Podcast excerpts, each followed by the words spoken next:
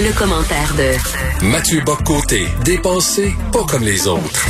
Mon cher Mathieu, l'actualité te donne raison parce que tu nous dis souvent, euh, lors de ta chronique, tu nous dis souvent, les woke sont jamais contents. Ils en veulent toujours plus et euh, ils, ils, quittent à manger leurs propres enfants. Et là, on voit Valérie Plante penser faire un bon coup. Elle a nommé Madame euh, Bokra Manaï commissaire de la lutte contre le racisme et la discrimination systémique à Montréal. Mais il y a des antiracistes qui sont pas contents parce qu'il n'est pas noir. Oui, mais alors là, on voit cette espèce de logique de concurrence des minorités.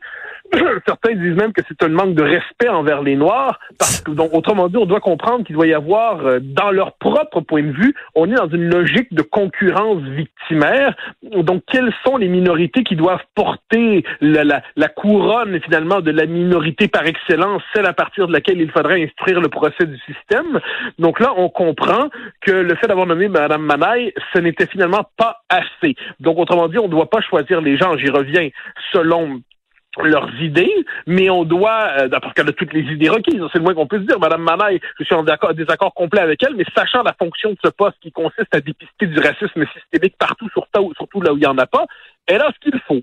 Et là, si on ajoute à ça le fait qu'elle elle a tous les, tous les caractères requis, ah ben non, parce que finalement, il fallait avoir apparemment la bonne couleur de peau. Ah bon, d'accord. Donc, autrement dit, et ces gens-là viennent nous dire ensuite, c'est assez drôle, qu'ils sont antiracistes. Non, les copains. Quand on décide de sélectionner les gens selon leur couleur de peau, quand on décide de, de les euh, accepter ou de les rejeter selon ce critère-là, vous êtes les racistes. Et on se retrouve Ben dans oui. une espèce de paradoxe aujourd'hui, à moins que ce soit une fraude, euh, où ceux qui se disent antiracistes sont les vrais racistes.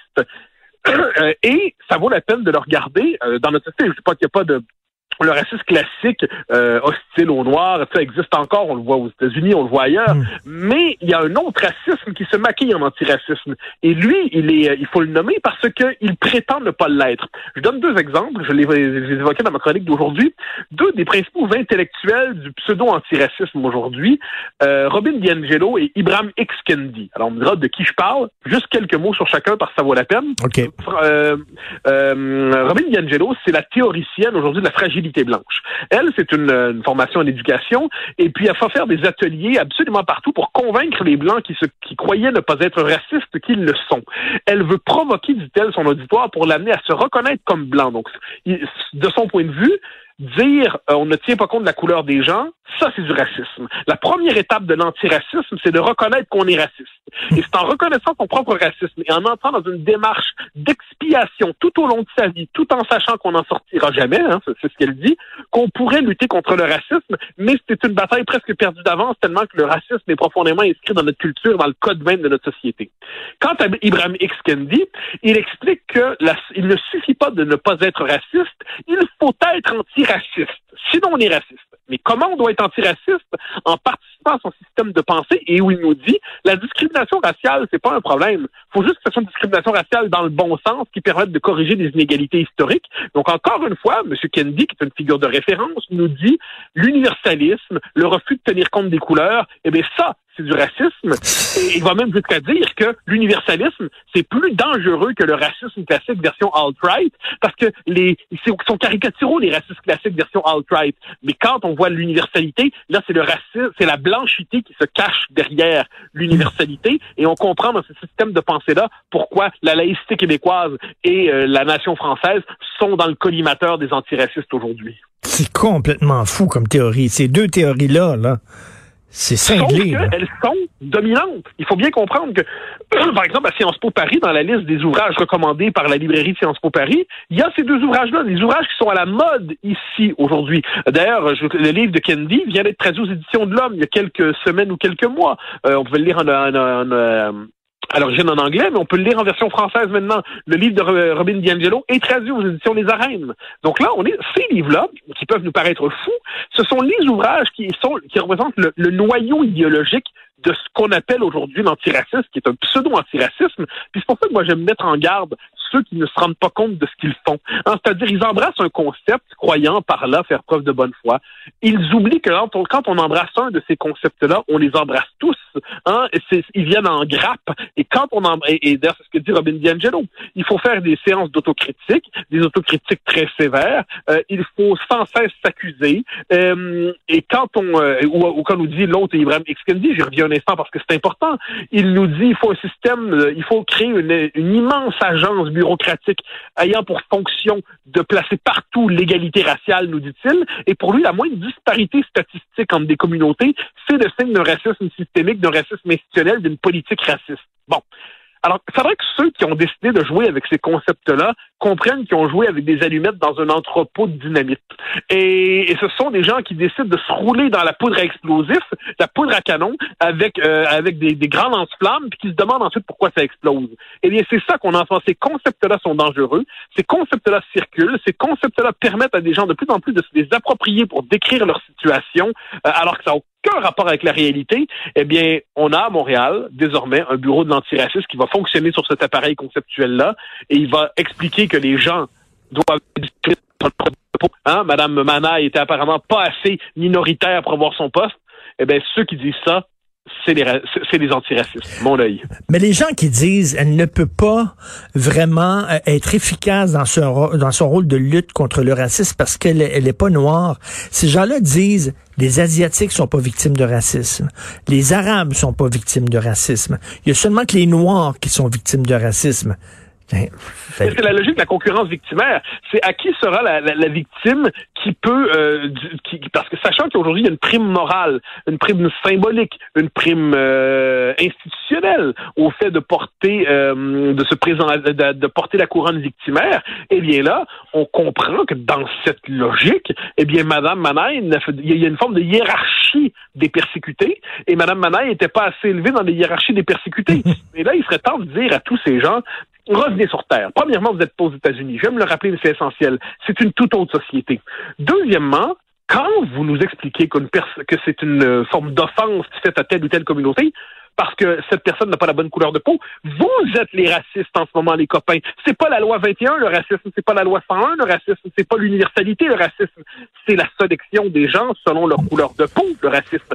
Et alors, c'est ces espèces d'antiracistes de pacotille qui sont en fait des racistes d'autant plus virulents qu'ils croient ne pas l'être. Il va falloir les confronter. Il va cesser de falloir leur offrir euh, comme une espèce de, de partie gratuite. Il va cesser de falloir leur offrir toujours des circonstances atténuantes dans tous leurs propos. Il va falloir les confronter. C'est quand même grave. Il va falloir dire aussi ce qui se passe là-dedans. Là, on a vu l'article dans la Gazette un matin là-dessus. Je pense qu'on va devoir, nous, dans les médias francophones, s'intéresser à ce qui se dit dans ces groupuscules-là, ces mouvements-là. Puis quelquefois, ces conseillers municipaux-là, ces figures d'autorité-là, ce discours-là, on fait semblant qu'il n'existe pas alors qu'il est en train de devenir dominant. Et toi, euh, Mathieu, tu es un homme de lettres. Donc, euh, la grammaire, l'orthographe, c'est important pour toi. Je reviens sur le titre de Madame Manaille. Parce que moi, j'accroche sur une lettre et écoute bien ça, commissaire de la lutte contre le racisme et la discrimination systémique de Montréal. Et il y a un S à systémique. Ce qui veut dire que systémique ne s'attache pas seulement à discrimination, mais s'attache aussi à racisme. Donc, Madame Plante vient de dire que contrairement à notre premier ministre qui dit qu'il n'y a pas de racisme systémique au, Québec, elle pense par-dessus et elle dit oui, il y en a. Ben, on savait qu'elle le pensait. Elle vient, elle vient de le normaliser dans les codes de l'administration municipale. Et on peut voir là-dedans, c'est une tendance forte un peu partout en Occident, les métropoles qui tendent à se désaffilier des nations. Et Mme Plante, manifestement, croit qu'elle dirige la cité-État bilingue de Montréal. Euh, bilingue et multiculturaliste et antiraciste systémique et tout le tralala. Il serait temps de rappeler à Mme Plante que son domaine, qu'elle se contente d'administrer sa ville correctement, qu'elle ne rende pas sa ville impossible pour ceux qui y habitent, qu'elle évite de la transformer en laboratoire idéologique et puis que les débats de politique nationale se mènent au niveau où ils doivent se mener. Mais ce qu'on voit en ce moment, c'est une tentative de contournement par le municipal euh, des, des préférences collectives formulées par le Québec. C'est pas surprenant, on pouvait s'y attendre. C'est d'ailleurs revendiqué comme tel dans une nouvelle stratégie progressiste, comme ils disent progressiste, mais il faut quand même le nommer. Et donc oui, elle, elle vient de, d'entrer en conflit ouvert avec le gouvernement du Québec sur une question fondamentale de la définition de la société québécoise. N'oublions pas qu'on se retrouve devant une dame, par ailleurs, de, de grande qualité personnelle, je n'en doute pas, mais qui peut faire un discours tout en anglais à Montréal sans un mot de français parce qu'elle a oublié de parler français. On a, quand c'est arrivé des choses comme ça, plus rien ne nous surprend. Madame Plante nous explique ensuite souvent que quand on la critique, c'est parce que c'est une femme et parce qu'on est peut-être sexiste et ainsi de suite. Non, Madame Plante, on vous critique pas parce que vous êtes une femme. On vous critique parce que vous avez oublié de parler français dans une ville francophone et que vous êtes vous-même francophone. On vous critique parce que vous normalisez la théorie du racisme systémique. On vous critique parce que vous financez les apparatchiks de l'antiracisme racialiste et en fait du racialisme euh, et des, des idéologues radicaux à même les fonds publics. On vous critique pour tout ça, pas pour votre sexe, Madame Plante, pour rien de tout ça, simplement à cause de vos idées, de vos décisions. Croyez-moi, il y en a bien assez là-dedans, sans s'intéresser à votre sexe. Ça, ce n'est pas notre souci. Notre souci, ce sont vos idées, vos mauvaises idées, vos mauvaises politiques. Et pendant que tu me parles, elle est interviewée à LCN par Mario Dumont, là, actuellement, là, tout de suite en direct.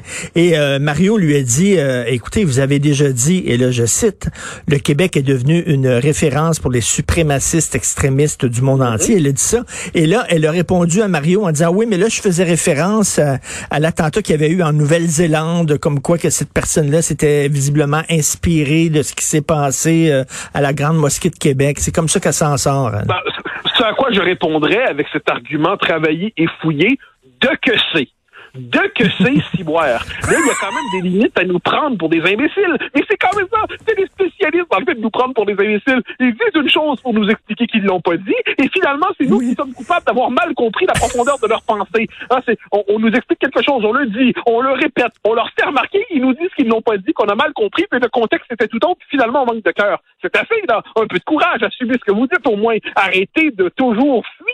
Et là, dans les circonstances, ce n'est pas surprenant, cela dit, mais c'est un petit milieu autoréférentiel qui ne doute pas de lui-même, qui est dans une logique de croisade par rapport à une société impie, hein, avec des mécréants à convertir à la révélation diversitaire, qu'on nous permette, devant cette révélation frauduleuse, d'être des mécréants et de dire non merci à votre révélation diversitaire. Le classique, ne pas juger les gens selon la couleur de leur peau, ne pas les enfermer dans leur race, croire en l'universalité, ne pas céder aux lubies américaines. Eh, merci beaucoup. Tu es un vaccin contre la bêtise et ce qui est extraordinaire, c'est qu'on n'a même pas besoin de deux doses. Une dose est suffisante. merci Mathieu. À demain. Bonne journée. Bye bye.